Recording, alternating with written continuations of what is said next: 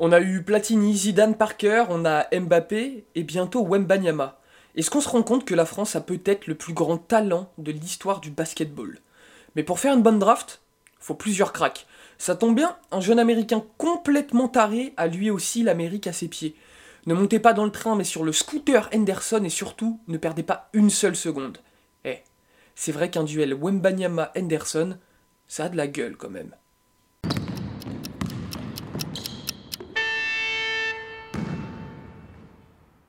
Mesdames et messieurs, bonjour, je suis ravi de vous retrouver dans ce nouvel épisode du Carton. Alors avant qu'on commence, je vais vous demander de nous laisser une petite note sur Apple Podcast et sur Spotify, ça nous aide énormément. N'hésitez pas à vous abonner à la chaîne YouTube et à tous les podcasts de l'analyste. Euh, aujourd'hui, on se retrouve pour euh, le début d'une série spéciale sur les prospects, sur la draft 2023 euh, qui s'annonce, qui s'annonce all time. mon petit Florian, on va en reparler. Et justement, bah, pour en parler avec moi, qui d'autre que lui, le spécialiste, le, spécialiste chez l'analyste de la draft, des prospects et de, de, tous les petits jeunes qui s'apprêtent à débarquer en NBA. Monsieur Florian Tixier est avec nous. Comment ça va, Florian? Ça va super. On est en comité restreint aujourd'hui. On est en tête à tête. Euh, on va parler d'un sujet plus que passionnant parce que euh, on arrive en février-mars. On va avoir euh, une course au tanking qui va commencer à démarrer très très très fort. Bon, T'en as certains qui ont commencé depuis quelques mois déjà. Oui, bah, de toute façon, moi qui écris sur la draft 2023 depuis pas mal de temps, il y en a qui ont commencé la draft au tanking en 2020 pour cette draft-là. Notamment pour, pour deux animaux.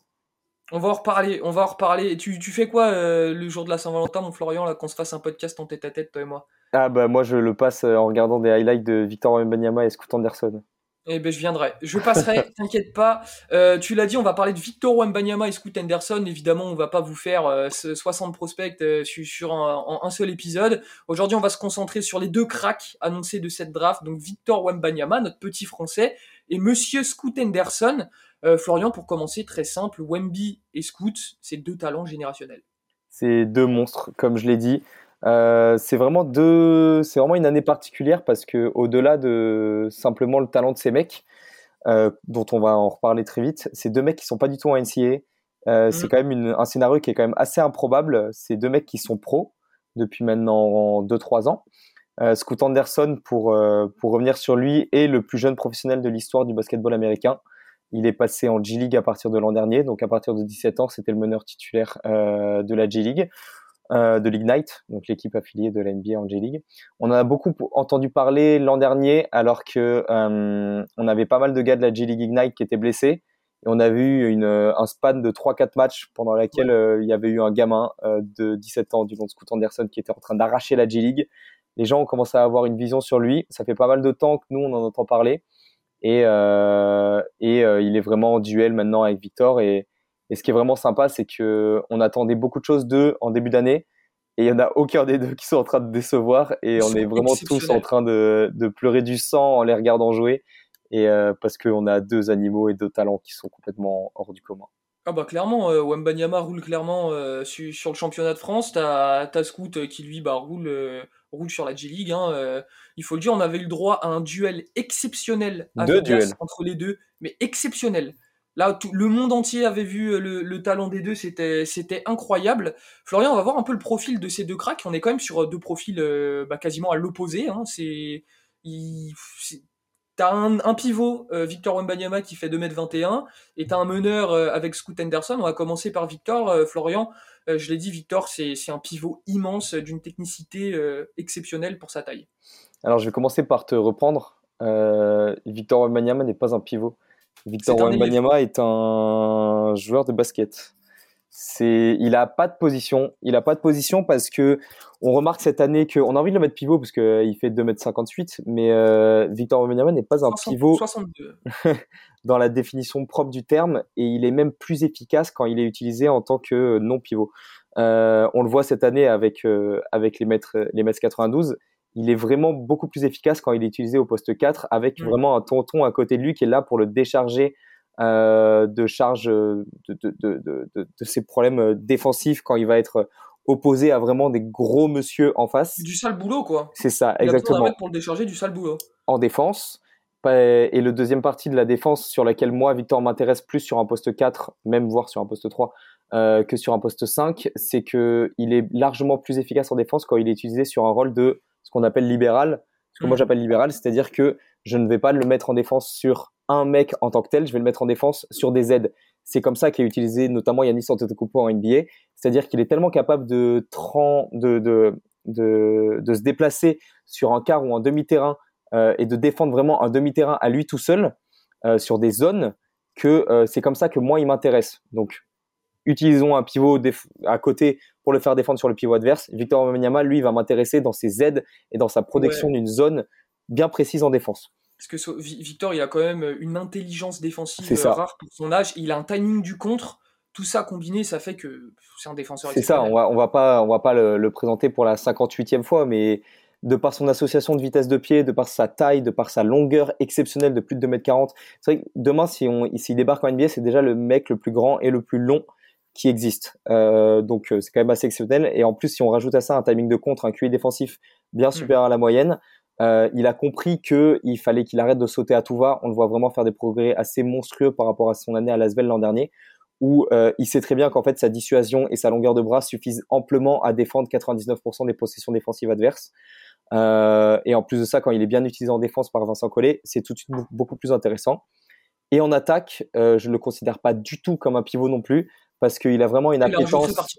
Ouais, il a une appétence à se diriger vers le cercle et à popper, à être utilisé derrière la ligne à trois points, qui est tellement exceptionnel que euh, j'ai envie de l'utiliser sur son handle, sur sa capacité à tirer, sur sa capacité à monter au cercle, bien plus que sur du spot-up et sur, euh, sur proche du panier. Il faut qu'il l'utilise. On va y revenir, mais il a encore des progrès à faire là-dessus.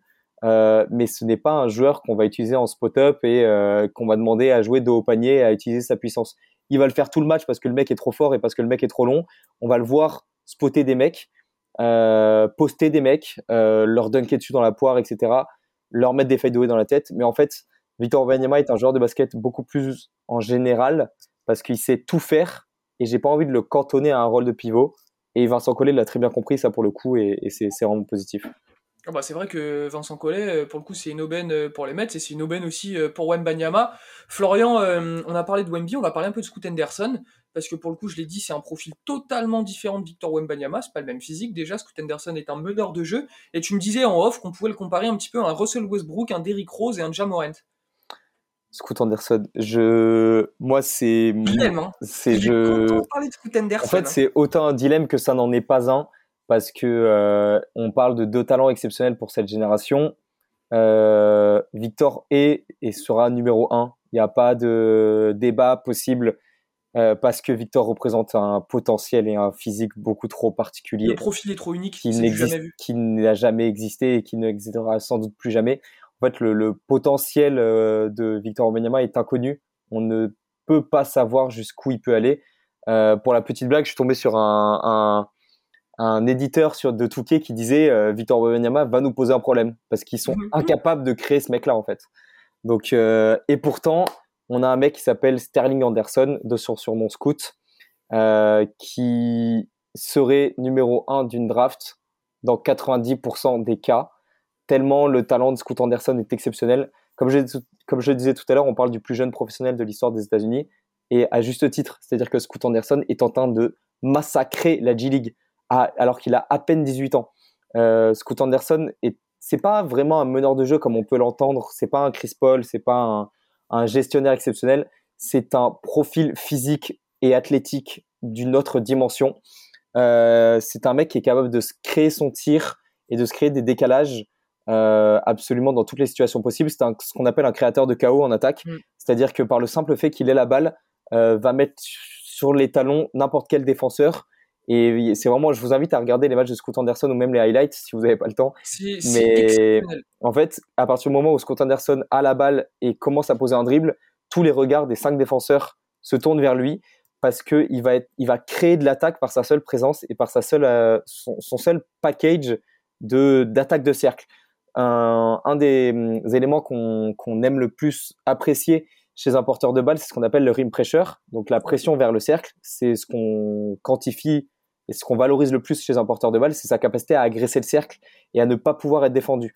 Et en fait, par sa capacité à, à attaquer le cercle par son premier pas, son body control et sa finition au cercle, il est monstrueux parce qu'il va créer des décalages dans tous les sens. Aucun défenseur en G-League et à terme en NBA n'est capable de rester en face de Scott Anderson. Il est trop vif, trop tanké. Trop... C'est ça, il est trop rapide. alors, tu, tu, m'arrêtes si je me trompe, mais sur certaines séquences et sur certains de ses drives notamment, euh, tu disais justement quand, quand, quand Scoot Anderson drivait vers le cercle, il attirait les défenses, il, il, il attire tellement l'attention.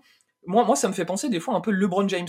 Tu vois, genre quand, quand il drivait main gauche, qui passait l'épaule, il attirait tellement la défense. Et puis on connaît le QI basket et la qualité de passe de LeBron. T'avais toujours, soit ça marquait, t'avais toujours un mec, euh, un mec ouvert parce qu'il y avait un décalage de cri juste par son drive. Ça, ça, me fait un peu penser à ça. Bah, exactement en fait, parce qu'on a vraiment cette capacité à ne pas pouvoir être défendu. En fait, sur le premier rideau, Scoot Anderson n'est ne, pas défendu. Il, tu ne peux pas le défendre. Et euh, c'est un peu à la manière d'Anthony Edwards cette année à la manière d'un euh, Russell Westbrook pendant ses plus grandes années, etc. Russell Westbrook est un super passeur, mais c'est pas un mec qui, qui sent le jeu, c'est pas un Chris Paul, c'est pas un mec qui va te faire des passes dans des, dans des tout petits endroits, etc. Mais par contre, c'est un mec qui va tourner à 10 passes de moyenne parce que premier rideau, il est pas défendu, donc le premier défenseur est battu, t'as trois aides qui débarquent, et en fait, Scott Anderson, il est grand, Scott Anderson, il est vif, Scott Anderson, il a un QI basket qui est largement au-dessus de la moyenne, il voit très bien la passe, il fait très très peu de turnover, donc à partir de là, le terrain s'agrandit, il transfère dans tous les sens. Donc, en fait, si je résume, il a un drive qui est complet, il a une finition au cercle qui est monstrueuse, il a un jeu à mi-distance qui est en train d'être développé. Très, très, très bon pour son âge. Hein. C'est ça. Il a, il a un tir à mi-distance qui est en train d'être développé. Et en plus, on commence à voir des, un potentiel de tireur à trois points sur du pull-up qui est, qui est vraiment ah intrigant. ça, va se développer tout seul. Hein. Qui est intrigant. Si tu allies à ça une mentalité de tueur, tu obtiens un, un prospect monstrueux qui, à terme en NBA, va tourner à 27 points de moyenne 8 passes, 6 rebonds, en étant un défenseur, malgré naïf pour l'instant, il est encore assez naïf. Vu, euh, ses, attributs physiques, il a de quoi devenir un défenseur. S'il veut, il le fera. Voilà, exactement. Donc euh, voilà, on, a, on a un package complet qui fait que Scoot Anderson est monstrueux. Malheureusement, il subit la, pression d'un mec euh, encore plus monstrueux devant lui. Oui, c'est fou. Parce que, parce, au, final, est-ce que Michael Jordan ne serait pas tombé en 4 si Scoot Anderson avait été drafté en 84 T'imagines, hein? t'imagines. Il y a un peu de ça en fait. C'est en fait on est on a une on a un duo. Moi depuis que j'analyse comme ça, des des, euh, des drafts, on n'a jamais vu un top 2 aussi fort en fait. Et la draft 2023 s'annonce exceptionnelle parce que pour moi il n'y a pas un seul scénario dans lequel ces deux mecs là ne sont pas dix fois All-Star en fait.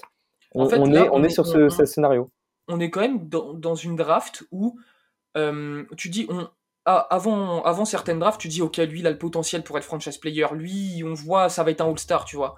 Là, tu te dis quand même, tu as deux joueurs, ils ont le potentiel pour, pour devenir all-time, en fait. C'est ça. Même pas juste de simple All-Star. Genre, on peut pas savoir comment va être leur carrière, tu vois. Il y a trop d'aléas, il y a trop mm. de, variables que tu peux pas prévoir.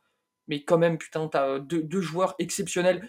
Florian, euh, pour, pour clôturer un petit peu ce podcast, euh, je sais que tu pourras en parler des heures et des heures. Euh, tu t'as un peu répondu à la question tout à l'heure, mais je te la repose. Euh, malgré tout le talent de, de, de Scoot Henderson, Wembanyama, on est d'accord qu'il est quand même assuré pour le top 1. Ouais. C'est... Ah, il, y avait, il y avait un doute en début d'année parce que Scoot Anderson avait commencé à arracher la G-League l'an dernier et que euh, Victor était coincé dans un dans une équipe d'Euroleague qui, qui avait les ambitions pour ne pas le faire jouer. Mais finalement, en fait, malgré l'énorme saison que fait Scoot Anderson, euh, et malgré les doutes qui peuvent exister sur Victor, sur sa capacité à rester en forme, etc., euh, c'est beaucoup trop exceptionnel. En fait, même si Victor n'avait pas euh, réalisé, faut se rendre compte de la saison que fait Victor Wembanyama. Hein. Victor Wembanyama, c'est du 22 points, dire bon, 47 contre. Enfin, il a la meilleure évaluation du championnat, alors que c'est un adolescent. Donc, même s'il n'avait pas fait ça, son profil et son potentiel en ferait un choix numéro 1 parce que c'est beaucoup trop unique. Et en plus de ça, il marche sur euh, une ligue professionnelle. Donc euh, merci messieurs, bonsoir, tenez le chapeau et. Enfin. En fait, il y, a vraiment un scénario. Il y a vraiment un scénario où le soir de la loterie, l'équipe qui obtient le numéro 1 sort un maillot avec marqué Wembanyama derrière. C'est sûr que ça va se passer comme ça, quoi. Ah, ils vont se jeter, euh, ils vont bah se ruer sur lui. tu vois, là, il n'y a plus de est-ce que c'est cohérent avec ton projet de reconstruction? Ton projet de reconstruction, même si ça fait deux ans que tu l'as démarré, tu bazardes tout pour Tu chamboules tout. Euh, toi qui es fan de Rockets, on pourrait se dire, euh, Victor là-dedans, mais en fait, non, tu chamboules tout. Il y a vraiment euh, des fans. Moi, j'ai écouté des podcasts sur les fans de Rockets. On fait jouer meneur aux Rockets, ça. pas de souci. Ils disaient, on transfère Jabari Smith, on s'en fout. Parce ah, que ce mec-là. Tu, plaques tout, ce mec-là, le potentiel, tu vois, un peu comme. de, de game changer, mais instantanément dès qu'il va mettre les pieds sur un terrain, genre un peu comme un Team Duncan par exemple. C'est un mec qui va mettre une équipe sur la carte en fait. Mais c'est exceptionnel, on se rend pas compte de, de la draft qu'on s'apprête à vivre. Et donc là, on a parlé de, de Victor Wembanyama et de Scoot Henderson. Le prochain épisode sera consacré au top 10 euh, après, euh, après Scoot et, Victor. En tout cas, j'espère que cet épisode vous a plu. Moi, comme toujours, c'est un plaisir euh, de retrouver Florian. Je pourrais t'écouter parler des heures et des heures de draft et de prospect. En tout cas, toujours un plaisir. Florian, on se retrouve, on se retrouve très vite du coup pour la suite de la petite série. N'hésitez pas à nous laisser un petit like, un petit commentaire, à vous abonner à la chaîne YouTube et au podcast du Carton. C'était un plaisir de vous avoir. Prenez soin de vous.